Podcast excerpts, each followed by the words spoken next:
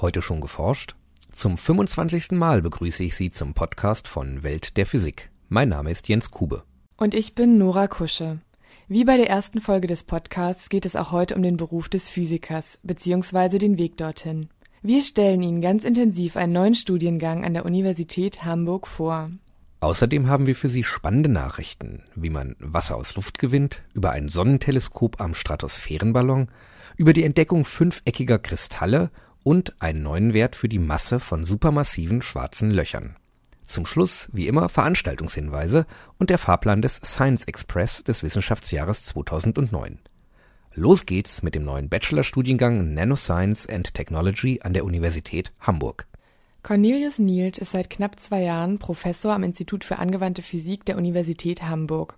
Hier werden im kommenden Wintersemester vier neue Bachelorstudiengänge eingeführt, die sich im Bereich der Informatik, Mathematik und der Naturwissenschaften insbesondere durch Interdisziplinarität und einen starken Praxisbezug auszeichnen sollen. Niels stellt Welt der Physik den physikalischsten der neuen Studiengänge Nanoscience and Technology vor.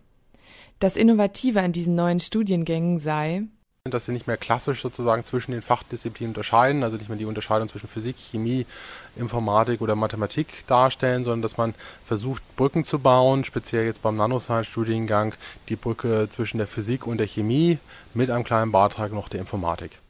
Ein klassisches Physikstudium vermittelt die Grundlagen dieser Disziplin in ihrer Breite. Also der größte Unterschied ist, dass die Studenten eine sehr starke sozusagen praktische Erfahrung machen, im Labor, im Bereich Physik, aber auch vor allem Chemie, also ein sehr starkes auch Training in den präparativen chemischen Verfahren erhalten. Die ganze Ausrichtung des Studiengangs ist sozusagen etwas, sagen man bekommt zwar die Grundlagen der Physik mitgeteilt, aber unter dem Fokus der Nanotechnologie werden diese Inhalte vermittelt.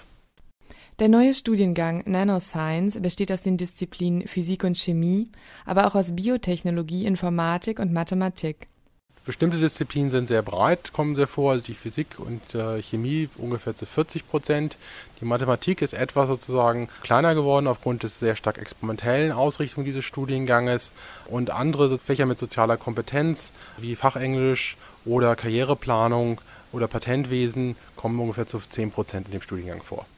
Zwar ist der Bachelor ein vollwertiger Abschluss, dennoch bauen die Verantwortlichen der neuen Studiengänge auf die Wissbegierde ihrer Studierenden denke, dass ungefähr 80 Prozent der Studenten dann den Master machen. Auch ein Master in der klassischen Disziplin Physik ist hier möglich. Allerdings muss man durch die Wahl der Spezialisierung versuchen, Defizite in theoretischer Physik und Mathematik auszugleichen wir versuchen sozusagen Brücken zu bauen, dass ein Student, der interessiert ist, also zu wechseln, wird versuchen, ein Wahlpflichtfach dann zu wählen im Bachelor of Nanoscience, das ihn stärker auf die Theorie vorbereitet, dort hat Module meinetwegen in der theoretischen Physik nachholt und auf der anderen Seite dann sich auch im Masterprogramm der Physik stärker noch zur Physik sozusagen hinbewegen wird. Er wird also keine Spezialisierung im Nanobereich, dann, also Nanostrukturbereich mehr machen, sondern dann eher in der theoretischen Physik oder Laserphysik halt Spezialmodule wählen. Warum sollten sich angehende Studierende für den neuen Nanoscience-Studiengang und nicht Physik entscheiden? Die Vorteile liegen laut Niels in dem interdisziplinären Ansatz des neuen Studienganges also es sind sicherlich zwei Aspekte. Das eine sozusagen, der Student lernt die unterschiedlichen, ich sag mal so, Kulturen zwischen Physik und Chemie kennen und auch unterschiedlichen Fachtermina. Teilweise Genphysiker oder Chemiker mit den gleichen Dingen oben haben aber ganz andere Bezeichnungen dafür. Zum anderen sind auch vielfach die Aufgabenstellungen in Nanotechnologie so interdisziplinär gestrickt, dass man mit der klassischen Trennung im Berufsleben nicht weiterkommt, sondern dass dort in der Praxis man schon diese, diese interdisziplinäre Arbeit umsetzt. Und in welchen Berufen man seine interdisziplinären Kompetenzen nun umsetzt, ist natürlich von nicht unerheblichem Interesse. Nils zählt uns hierzu einige Möglichkeiten auf. Also sicherlich in der Forschung, in vielen Unternehmen, angefangen von Start-up-Unternehmen, kleinen und mittelständischen Unternehmen bis hin zur Großindustrie, an Ämtern, Behörden, Patentrecht, Wissenschaft, Journalismus und Marketing.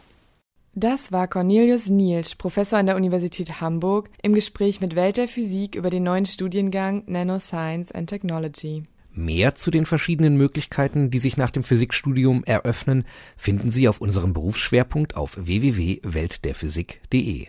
Und wenn Sie mehr über die Forschungsarbeit der Gruppe von Cornelius Nielsch erfahren möchten, schauen Sie in ein paar Tagen auf unsere Website. Dort gibt es als einen der nächsten Artikel eine Beschreibung eines Verfahrens, Schichten mit der Dicke von nur einem oder wenigen Atomen zu erzeugen Forscher aus Stuttgart haben einen Weg gefunden, aus Luftfeuchtigkeit Trinkwasser zu gewinnen. Selbst dort, wo es an Seen, Flüssen und Grundwasser mangelt, sind in der Luft erhebliche Wassermengen gespeichert. In der Negerwüste in Israel beispielsweise beträgt die relative Luftfeuchtigkeit im Jahresmittel 64 Prozent. In jedem Kubikmeter Luft befinden sich 11,5 Milliliter Wasser. Forscher des Fraunhofer Instituts für Grenzflächen und Bioverfahrenstechnik (IGB) in Stuttgart haben gemeinsam mit ihren Kollegen von der Firma Logos Innovationen einen Weg gefunden, diese Luftfeuchtigkeit autark und dezentral in trinkbares Wasser umzuwandeln. Eine Salzlösung rinnt an einer turmförmigen Anlage hinunter und nimmt Wasser aus der Luft auf. Anschließend wird sie in einen Behälter gepumpt, der in einigen Metern Höhe steht und in dem Vakuum herrscht Energie aus Sonnenkollektoren erwärmt die Salzlösung, die durch das aufgenommene Wasser verdünnt ist. Der Siedepunkt liegt aufgrund des Vakuums niedriger als bei normalem Luftdruck. Das Wasser siedet. Das verdampfte, salzfreie Wasser kondensiert über eine Destillationsbrücke und läuft über ein vollständig gefülltes Rohr kontrolliert nach unten ab, wobei die Schwerkraft dieser Wassersäule kontinuierlich das oben benötigte Vakuum erzeugt. In Laborversuchen haben die Forscher das Zusammenspiel der beiden Komponenten bereits getestet. In einem weiteren Schritt wollen die Forscher eine Demonstrationsanlage entwickeln. Am Montagmorgen ist das deutsche Sonnenteleskop Sunrise vom Startplatz S-Range in Nordschweden zu einem fünftägigen Flug um den Nordpol aufgebrochen. Das Instrument soll detaillierte Bilder von dynamischen Prozessen auf der Sonnenoberfläche liefern. Das Sonnenteleskop mit seinem einen Meter großen Objektiv kann noch Einzelheiten auf der Sonne sichtbar machen, die nur 35 Kilometer groß sind der Ballon trägt Sunrise auf eine Höhe von 30 Kilometern. Voraussichtlich morgen, am 12. Juni, geht das Teleskop im Norden Kanadas an einem Fallschirm nieder. Die Nutzlastgondel von Sunrise wiegt über zwei Tonnen. Damit der Ballon dieses Gewicht bis in die Stratosphäre transportieren kann, musste er mit 2500 Kubikmetern Helium gefüllt werden. Beim Aufstieg blähte sich der Ballon dabei auf einen Durchmesser von 100 Metern auf. Die Dresdner Frauenkirche zum Beispiel hätte darin bequem Platz in der Zielflughöhe von 30 Kilometern kann Sunrise auch die ultraviolette Strahlung der Sonne nahezu ungehindert beobachten, die in tieferen Atmosphärenschichten von Ozon und Wasserdampf absorbiert wird. In allen natürlich vorkommenden Kristallen ordnen sich die Atome in streng definierten Gittern an. Sie werden nach ihrer periodisch aufgebauten Struktur in vier Symmetrieklassen eingeteilt. Doch ein überraschender Fund in den Kajakbergen auf der Kamtschatka-Halbinsel in Ostsibirien könnte diese etablierte Ordnung nun in Frage stellen Italienische und amerikanische Wissenschaftler analysierten ein Mineral aus Aluminium, Kupfer und Eisen und entdeckten dabei eine fünffache Symmetrie. Für natürliche Kristalle galt dieser Aufbau bislang als verboten, berichten sie in der Zeitschrift Science. Der sibirische Fund könnte nun zu einer Neuordnung der natürlichen Kristalle führen. Neben den periodisch aufgebauten Salzkristallen oder Metallen müssten nun auch solche rotationssymmetrischen Kristalle in den Katalog aufgenommen werden das Schwarze Loch im Herzen der Riesengalaxie M87 ist zwei bis dreimal massereicher als bislang gedacht. Ähnliches könnte auch für andere Galaxien gelten. Nahezu jede Galaxie enthält in ihrem Zentrum ein supermassives schwarzes Loch mit der Millionen- oder gar Milliardenfachen Masse unserer Sonne. Doch die Astronomen haben möglicherweise die Massen dieser Schwerkraftmonster bislang erheblich unterschätzt diesen Schluss zieht ein amerikanisch-deutsches Forscherduo aus der bislang besten Modellierung der Sternbewegung in der nahen Riesengalaxie M87. Die Rechnungen der beiden Wissenschaftler liefern für das Schwarze Loch in M87 eine Masse von 6,4 Milliarden Sonnenmassen, das zwei bis dreifache bisheriger Abschätzungen. Das könnte auch das Rätsel der hohen Quasarmassen erklären, so die Astronomen in ihrem demnächst im Fachblatt Astrophysical Journal erscheinenden Bericht da die supermassiven Schwarzen Löcher auch die Entwicklung der Galaxien beeinflussen, bedeutet das nach Ansicht der Forscher möglicherweise auch, dass die Theorie der kosmischen Evolution der Galaxien revidiert werden muss. Soweit unsere Nachrichten. Wenn Sie Physik vor Ort erleben möchten, dann besuchen Sie vielleicht eine der Veranstaltungen, die wir in unserem Veranstaltungskalender auf www.weltderphysik.de vorstellen.